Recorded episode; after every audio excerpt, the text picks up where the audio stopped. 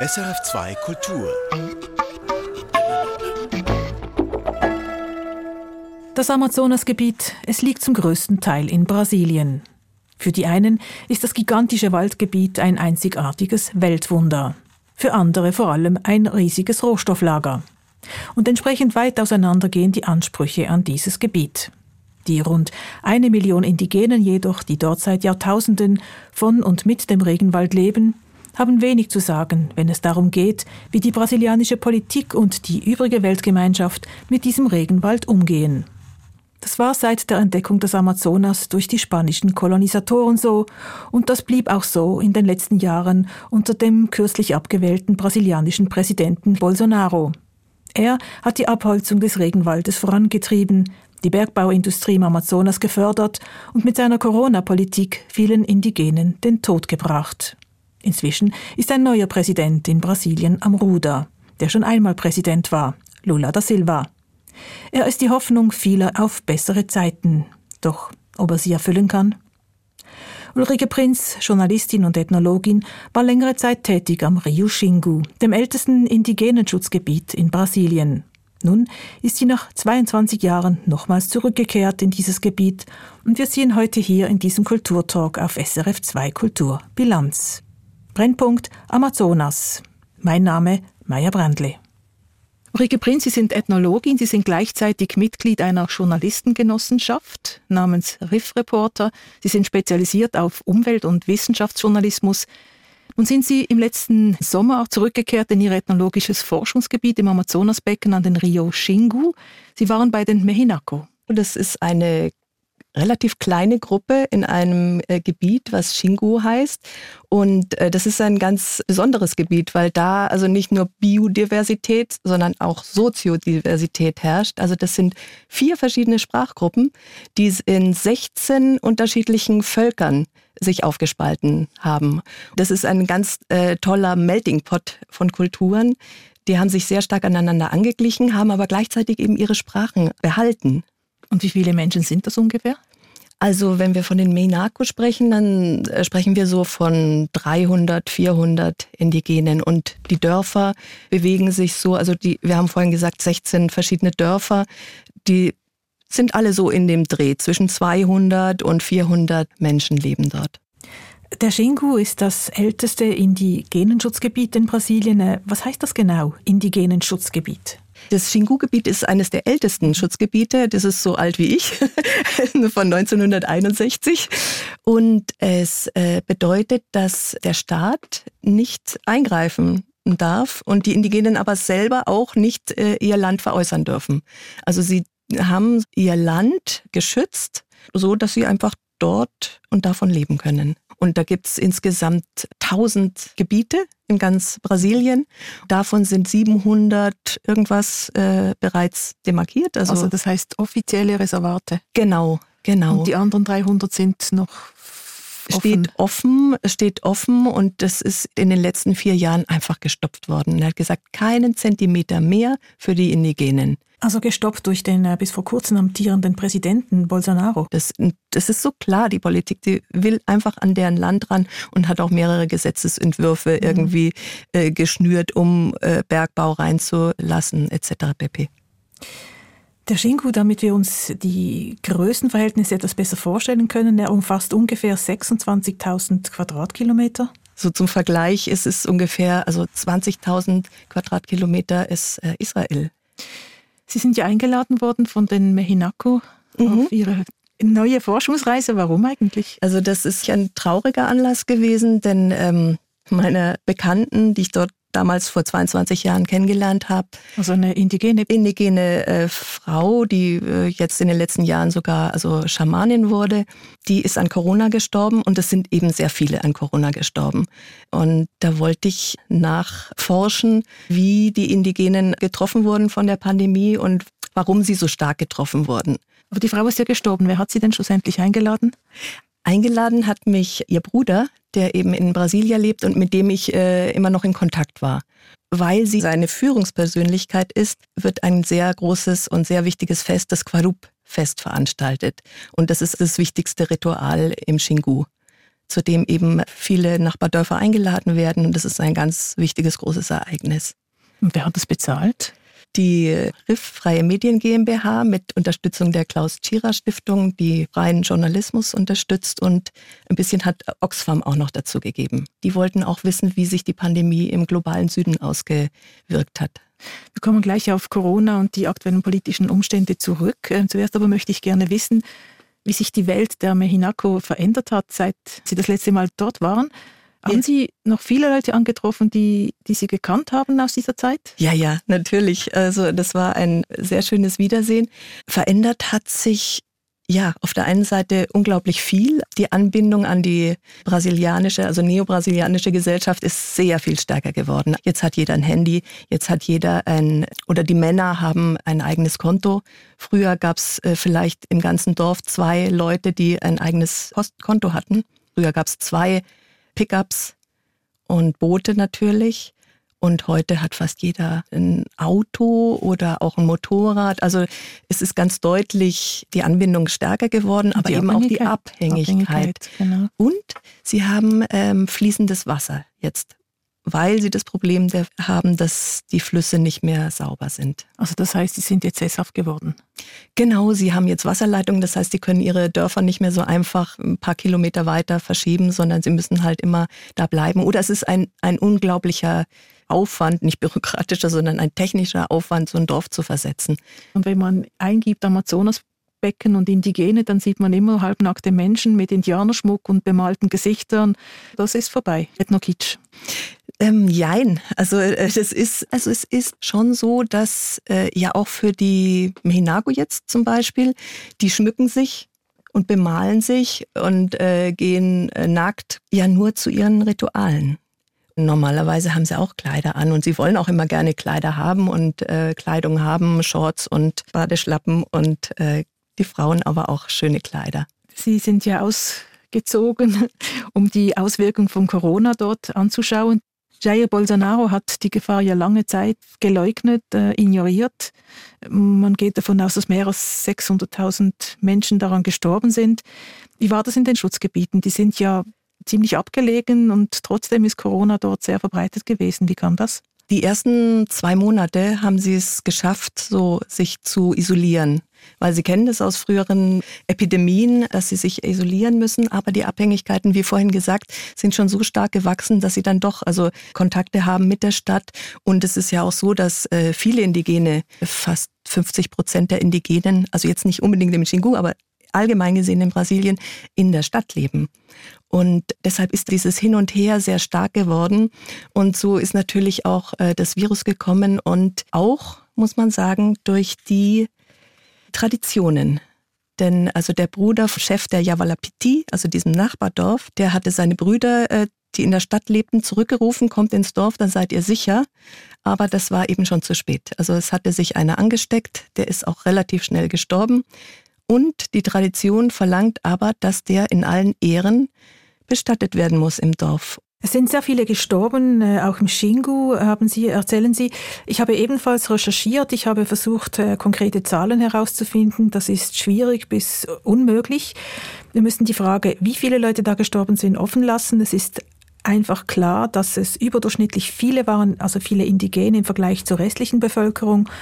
Und ähm, in den Dörfern war dieses Sterben in jedem Fall ein Drama, wie wir gleich hören werden, Ulrike Prinz. Sie haben Aufnahmen gemacht vor Ort, unter anderem von Igor Sousa. Er war Lehrer im Dorf, kein Indigener.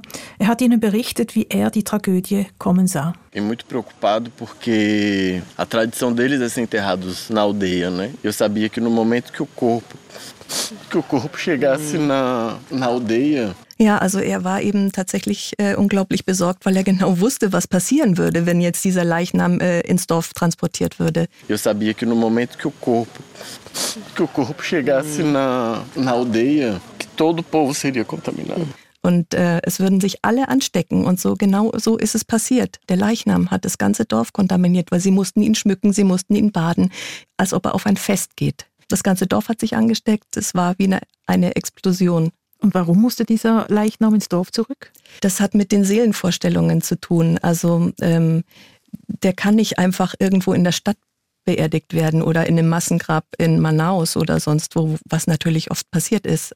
Also war dieses Fest eine Art Reinigungs- und Bewältigungsritual, das sehr wichtig war, obwohl man eigentlich wusste, dass die Gefahr weiterer Ansteckungen sehr groß sein wird dieses Quarup, dieses Totenfest, das ist ein ganz äh, kompliziertes Fest, weil es zwei Seelen, zwei unterschiedliche Seelen gibt, die Augenseele und die die Totenseele und die Totenseele, die muss tatsächlich beruhigt werden, die muss beweint werden. Also das ist ein langer äh, ritueller Prozess, der dann wieder erlaubt, den Hinterbliebenen wieder sozusagen zur Freude zurückzukehren. Das ist ein, eine wunderschöne Choreografie eigentlich dieses Festes und äh, sehr eindrucksvoll. Und auch erst nach diesem Ritual darf der Name des Toten oder der Toten wieder ausgesprochen werden. Sehr schön, aber sehr mörderisch. Jetzt in dem Fall leider. In diesem Fall ist es eben schlimm gewesen. Es waren aber eben nicht nur die Traditionen, die diese äh, Verbreitung so explodieren haben lassen, sondern eben auch das Gesundheitssystem war von Bolsonaro dermaßen runtergekürzt worden, dass da nichts mehr war.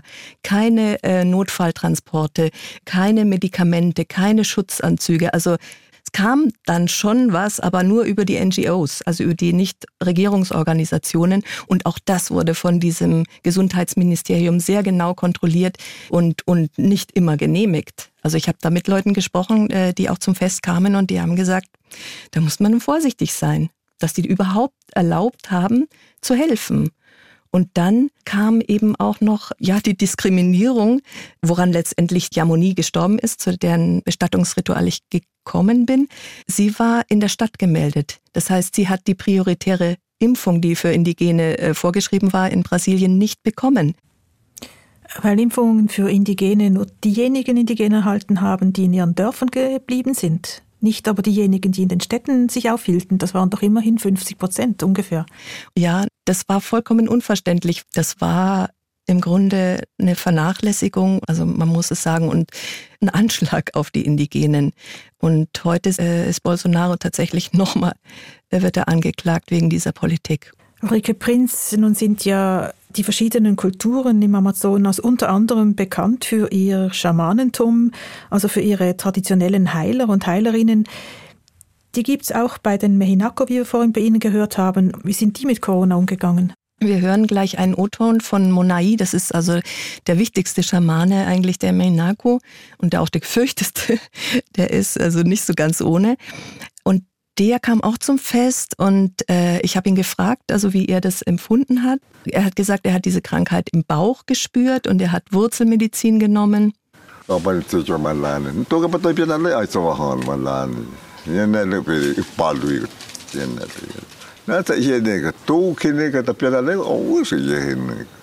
Er konnte sich selbst heilen, aber seine Frau ist dran gestorben. Es äh, hat nicht äh, jeder heilen können. Porque acho que ele ajuda remédio também quando sente dor, né? Essa doença que chegou, uhum. aí o pessoal falou para ele, tô sentindo dor, ele cura também. Ele tira, é Covid. Der Krankenpfleger, auch in Meinaku, der hat mir gesagt, sein Vater, der eben auch äh, sehr gute Kenntnisse hat, er hat auch einen Wurzelsaft angewendet, und das sei vorbeugend gewesen. Er hat gesagt, damit kann man es nicht heilen. Aber es ist eine Vorbeugung gewesen und auch seine Mutter, also die Familie ist relativ gut durchgekommen und er hat gesagt, also in unserem Dorf waren die Lungen nicht so stark ähm, angegriffen dadurch. Und dann habe ich ihn gefragt, was das für ein, was für ein Wurzelsaft ist. Dann hat er, gesagt, hat er nur gelacht. Das kann ich euch nicht sagen. Das ist ein Geheimnis. In diesen 20 Jahren, seit Sie wechseln, sind sehr viele junge Leute auf die Welt gekommen. Was haben die für ein Verhältnis zu ihrer Kultur, zu ihrer traditionellen Kultur? Die haben eigentlich noch ein recht enges Verhältnis, muss man sagen, und posten sich ständig auf äh, Social Medias. Also Selfie ist wirklich international und sehr wichtig für sie. Also sehr, Selfie meinen Sie Bilder so im Genau, ich, ich beim Tanzen und ich irgendwie im äh, beim Ringkampf mit, mit Indianerschmuck. Ja, ja, genau. Also ja, aber ich muss sagen, das ist tatsächlich also nicht nur Folklore, also das ist äh, schon noch sehr gefühlt und aber es ist schon mehr als Selbstdarstellung. Viel Selbstdarstellung, ich würde mal sagen, so wie bei uns auch. Wir posten ja auch alles Mögliche. Aber das ist unsere ein bisschen narzisstische Kultur. Genau, und da sind die Indigenen gar nicht ausgenommen. Ja, nun findet man aber trotz Selbstdarstellung in den sozialen Netzen auch politischen Widerstand, gerade seitens der jungen Indigenen. Widerstand gegen die Abholzung, gegen den Verlust ihrer Traditionen, gegen die tödliche Gesundheitspolitik Bolsonaros. War das auch bei den Mehinakos so? Ja, ja, ja. Also die sind sehr politisiert. Und vor allen Dingen muss man sagen, die Frauen. Und also es gibt in den letzten Jahren, ich würde mal sagen, in den letzten zehn Jahren, aber unter Bolsonaro hat es natürlich unglaublich an Fahrt gewonnen, äh, eine indigene Frauenbewegung, die unglaublich stark ist, die wirklich dafür kämpft, dass der Wald stehen bleibt, dafür kämpft, dass sie ihre Gebiete demarkiert, also ausgezeichnet werden, ihnen zugeschrieben werden. Und das ist, entspricht jetzt nicht unserem feministischen Ideal, aber das ist eben indigener Feminismus. Sie identifizieren sich tatsächlich mit der Erde, mit der Mutter Erde. Und das ist für sie grundlegend, dass ihr äh, Land erhalten bleibt und dass ihr Land, ja, ihre Lebensgrundlage einfach ähm, bestehen bleibt. Sie haben auch hier einen O-Ton mitgebracht einer jungen Frau aus dem Widerstand? Also Watata Kalu ist eine der Kämpferinnen und sie hat eine Organisation, Anmiga heißt es, mitgegründet. Das ist die Tochter der Verstorbenen. Sie hat mir erzählt, wie sie gekämpft hat, um die Impfung für ihre Mutter äh, zu bekommen. Die Mutter hat Diabetes und sie wusste, sie muss diese Impfung möglichst schnell haben. Und diese Impfung, die hat sie ja eben nicht zur rechten Zeit erhalten, weil die Mutter in der Stadt und eben nicht im Dorf gemeldet war. Eu falei assim pro, pro cara da CESAI, pro, pro Ministério Público. O Ministério Público, ele deveria estar do nosso lado, não do outro lado. E eu falei para eles assim, gente, vocês não indígenas, vocês têm casas em vários lugares. Uhum. E não é por isso que vocês são excluídos. Uhum. O que vocês estão fazendo, né, nem com o povo de vocês, vocês isso acontece. Sie ist wütend und sagt, sie hat also sich gestritten mit dem, mit diesen Menschen von der CESAI, also von diesem Gesundheitsministerium und hat gesagt, also ihr, ihr habt überhaupt keine Ahnung, was unsere Realität ist. Ihr könnt Häuser haben und könnt gemeldet sein, wo ihr wollt und ihr bekommt die Impfung und wir bekommen sie nur, wenn wir in den, also in den traditionellen Wohngebieten gemeldet sind. Und das ist eine offensichtliche äh, Diskriminierung. Das, da hat ihr auch ein Gerichtsurteil Recht gegeben. Dann aber äh, Bolsonaro hat es einfach ignoriert und hat diese Indigenen, die eben nicht in den Dörfern lebten, nicht dort gemeldet waren, die haben die Impfung einfach zu spät bekommen.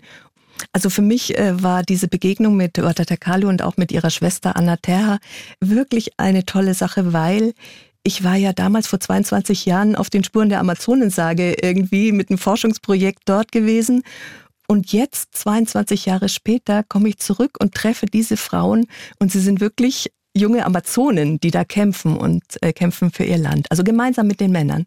Sie fühlen sich stark und sie sagen, sie müssen auch manchmal einfach in die Männerrolle schlüpfen. Und in dem Sinne sind sie auch Feministen, äh, Feministinnen, weil, ja, ja, und ihr Vater, der Vater hat sie damals auch schon mit Mustern geschmückt, die eigentlich nur Männer tragen dürfen. Er hat ihnen gesagt, ihr müsst manchmal wie Männer kämpfen.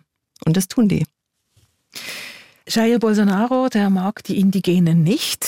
Er hat ihnen auch ganz übel mitgespielt. Er will an ihre Rohstoffe.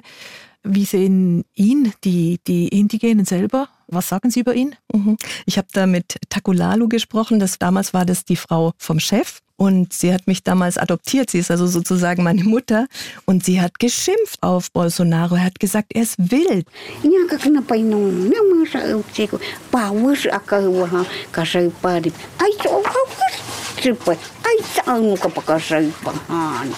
Er, er mag die Indigenen nicht. Eben, und er, sie sagt halt, wir, wir streiten doch nicht mit den Weißen.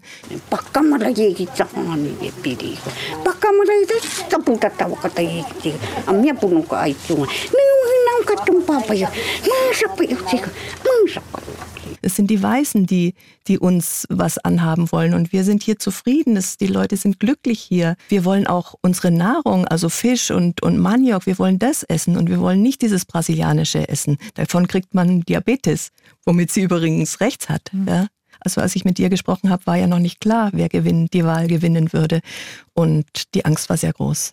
Was ist am Schengut das größte Problem für die dort lebenden Menschen? Zum einen ist es natürlich die menschenverachtende Politik, mhm. die jetzt unter Bolsonaro nur noch mal extrem gesteigert wurde, aber die eigentlich schon seit der Kolonisation immer den Indigenen gegenüber äh, gefahren wurde. Aber jetzt aktuell für das Xingu-Gebiet, die ja eigentlich noch sozusagen Glück hatten mit dieser frühen Abgrenzung ihrer äh, Territorien, es ist aber umzingelt vom Agrobusiness. Alles drumherum ist Wüste, ist Soja. Und damals hat man nicht beachtet, dass die Quellen der Quellflüsse nicht mit im Gebiet eingebunden waren. Das heißt, jetzt werden die Flüsse durch Pestizide verpestet. Und das merken die Indigenen sehr stark im Sinken vom Wasserspiegel, im Rückgang von Fischbeständen. Also dieser riesige große Fischfang, der zum Quarup, zum Fest dazugehört, der hat nicht genügend Fische gebracht. Da mussten die noch welche dazu kaufen. Also das ist deutlich spürbar. Also Sie leben quasi auf einer Insel inmitten zerstörter Natur. Ja, es ist, sie sitzen auf einer Insel irgendwie. Einer sehr und, äh, großen Insel. Ja, oder sagen? auf dem Ast irgendwie, der so, so langsam abgesägt wird. Ja. Also man sieht diese Bilder von den Ritualen, die sind unglaublich schön und eindrucksvoll. Aber es ist was, was extrem bedroht ist. Vor Jair Bolsonaro war ja Lula da Silva an der Macht. Und jetzt ist er wieder an der Macht. Im Moment sagt er selber, er wolle sich da einsetzen gegen die Abholzung des Waldes. Hat er das vorher auch gemacht oder sind das alles Sojafelder, die von Bolsonaro stammen? Nee, nee, also er hat tatsächlich, also auch unter seiner vorherigen äh, Regierungszeit ist die Abholzung äh, sehr stark zurückgegangen. Er sagt selber, er hat Fehler gemacht. Er hat zum Beispiel äh, das äh, Kraftwerk am unteren Xingu hat er mit, hat er mit unterstützt und hat gesagt, das ist ein Fehler gewesen. Das sieht man auch, das ist eine Katastrophe. Aber er hat ja im Wahlkampf sehr viel Unterstützung der Indigenen bekommen und er hat auch viel versprochen. Er hat ihnen ein eigenes Ministerium versprochen, das haben sie bekommen. Und, so schnell jetzt schon? Ja, ja, ja, ja. Das ist, äh, das ist schon und er hat so schnell reagiert, jetzt auch mit diesen skandalösen Bildern, die aus den Gebieten der Yanomami eben kommen, aus dem äh, Roraima-Gebiet. Äh, also Indigene auch? Ja, Indigene, genau. Und da ist ganz schlimm der äh, illegale Goldabbau. Der zerstört ihre Gebiete. Das sind ungefähr 27.000 Indigene denen ebenso viel illegale Goldminers gegenüberstehen und die da ähm, ihre Flugpisten haben, die da ihre Strukturen haben. Und die Yanomami, die werden jetzt da zerrieben, die sind ziemlich ausgehungert. Die sind auf Skelette ausgehungert, ganz viele, ganz hohe Kindersterblichkeit und das wird jetzt auch der Gesundheitspolitik, man muss es wirklich in Anführungszeichen mhm. schreiben, unter Bolsonaro sie sind wirklich äh, schuldig, weil sie haben ihnen Nahrung und Gesundheitsunterstützung äh, einfach untersagt. Und Lula da Silva, der hat jetzt das gestoppt. Und ja, der, der hat vorwärts. jetzt ganz schnell reagiert. Er hat auch äh, sofort ein Spezialgesundheitsteam dorthin geschickt er nimmt es ernst mit dem Stopp der Abholzung, weil da sind natürlich auch viele Gelder jetzt dran gebunden. Also Europa äh, hat ja diese Amazonas Fund erst gestoppt unter Bolsonaro und diese Gelder fließen jetzt wieder, weil es ist für die ganze Welt von unglaublicher Bedeutung, dass der Amazonas stehen bleibt. Der ist nah am Kipppunkt. Sie haben noch jemanden anders getroffen, einen sehr prominenten Widerstandskämpfer, nämlich Ailton Grenak, dein Angehöriger der Krenak, also mhm. stammt aus indigener Gruppe, aus einer indigenen Gruppe. Er ist Schriftsteller, Philosoph, Aktivist. Er kritisiert, kritisierte nicht nur die Politik Bolsonaros, er kritisiert äh, eigentlich ganz grundsätzlich die Einmischung der restlichen Welt ins Amazonasgebiet. Ähm, er ist sehr spärlich, was Interviews angeht. Ähm, ich habe ihn interviewt, das war ein Video, äh, okay. äh, Zoom. Então, nós criamos, dentro do protocolo da Unesco, um território que é para ser protegido contra a mineração. Mas a mineração já está lá dentro. Então, o protocolo da Unesco é flexível, ele convive com a mineração. A Unesco, desde 2015, 2016, tem promovido simpósios internos para discutir a flexibilização do protocolo. Also er sagt, dass eben die UNESCO interne Symposium fördert und äh, das Biosphärenreservatprotokoll zu flexibilisieren, um eben die Bergbauaktivitäten in diesen Gebieten zu ermöglichen. Então eu digo que começa com parque e termina com Parking. Es fängt mit dem Park an und hört mit dem Parkplatz auf. Die vielgepriesene Nachhaltigkeit, die der Westen so gerne propagiert, die hält er für gar nichts. Ja, ja, das, äh, der sagt, äh, wir heben uns was auf, um es später zu verzehren. Er sagt, er verordnet dem Westen eine strikte Diät. Er sagt, hört auf, Amazonien aufzufressen. Esses tentáculos, os tentáculos do colonialismo que estão implantados na Amazônia, teriam que ser bloqueados. Então a, a Europa tinha que parar de consumir carne, soja, minério e madeira em origem na Amazônia. Porque daí não seria somente o povo da bacia amazônica que teria que mudar de hábitos. Also er sagt, dass äh, die Tentakel des Kolonialismus, die eben in Amazonien eingepflanzt wurden, blockiert werden müssen. Äh, Europa muss aufhören, Fleisch, Soja, äh, Mineralien und Holz aus dem Amazonasgebiet zu konsumieren. Er sagt, es sollen ja nicht nur die Menschen in Amazonien ihre Gewohnheiten ändern, sondern auch diejenigen, die gewohnt sind, diese Welt zu verschlingen, nämlich wir. Und er sagt, wir müssen forschen. Er würde am liebsten eine Käseglocke über Amazonien stülpen, sagen, keiner kommt raus, keiner kommt rein. Und wir forschen zehn Jahre lang, weil es ist unglaublich, was es dort noch zu entdecken gibt. Aber es ist ja eigentlich illusorisch. Also Lula da Silva hat ja die sogenannte Bioökonomie die propagiert er jetzt und er will ja bei den Indigenen abschauen, wie man das machen kann. Mhm. Und gleichzeitig ist jetzt ähm, die EU gerade dabei, mit Argentinien haben sie schon, mit Brasilien einen Freihandelsvertrag abzuschließen. Ja. Und dieser Freihandel sieht ja vor, dass vor allem ähm, Brasilien dann Agrarprodukte also und Bergbau, also Mineralien nach Europa schicken mhm. wird und Europa mhm. schickt Autos und Maschinen mhm. zurück. Das und Pestizide? Ja, und Pestizide, das geht doch überhaupt nicht auf. Wie soll ja. das funktionieren? Ja, da, das ist eine gute Frage und da bin ich auch sehr gespannt drauf. Lula da Silva hat einen sehr guten Berater, äh, Carlos Nobre. Und Carlos Nobre ist derjenige, der das äh, propagiert mit der Bioökonomie und der möchte ganz äh, stark die Forschung intensivieren im Amazonas, also so ein Amazon Valley im Gegensatz zum Silicon Valley etablieren.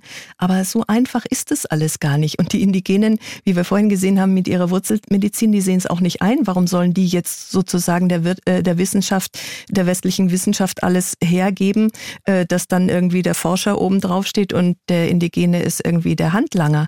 Das ist eine Sache. Und dann die andere Sache, die Sie eben angesprochen haben, Mercosur-Abkommen. Ja, da geht es natürlich um Export, Import und im Grunde ist es ja diese ganze neoliberale äh, Logik, also diese Maschinerie, die eigentlich immer weiterläuft, der wir überhaupt nicht so schnell Einhalt gebieten können, weil wir müssen ja auch ehrlicherweise sagen, wir brauchen diese ganzen Rohstoffe. Wir brauchen Lithium, wir brauchen äh, alles, was man da eben in Amazonien so schön abräumen Aluminium. kann. Aluminium, Bauxit, genau. Das wird ganz, ganz schwer sein, das eine runterzufahren, das andere raufzufahren, denn so ganz schnell, also kann es nicht funktionieren. Aber ähm, der äh, Krenak sagt noch was und er sagt, wir sind eher bereit, über das Ende der Welt zu sprechen, als über das Ende des Kapitalismus. Angenommen jetzt Ulrike Prinz, Sie gehen in 20 Jahren nochmals ins Gebiet des Xingu. Was denken Sie, was wird Sie dort erwarten? Im schlimmsten Falle die letzten Indigenen, die irgendwie äh, ärmlich vor sich hin hausen. Und im, ja, und im besten Falle, das gibt es ja auch, eine moderne Indigene, also so wie Watatakalu, die sagt, wir ziehen unsere Kraft aus unserer Tradition und wir lieben unsere Tradition und wir bewahren sie. Aber wir kämpfen dafür, dass wir weiter so existieren können. Gleichzeitig, wie gesagt, wächst auch deren Abhängigkeit vom kapitalistischen System. Wir sitzen dann irgendwann alle in einem Boot. Wir sitzen dann irgendwann alle in einem Boot. Das war Ulrike Prinz, Ethnologin, Journalistin. Und das war der Kulturtalk zum Thema Brennpunkt Amazonas auf SRF 2 Kultur. Mein Name Maya Brandli. Erfahren Sie mehr über unsere Sendungen auf unserer Homepage srf.ch-kultur.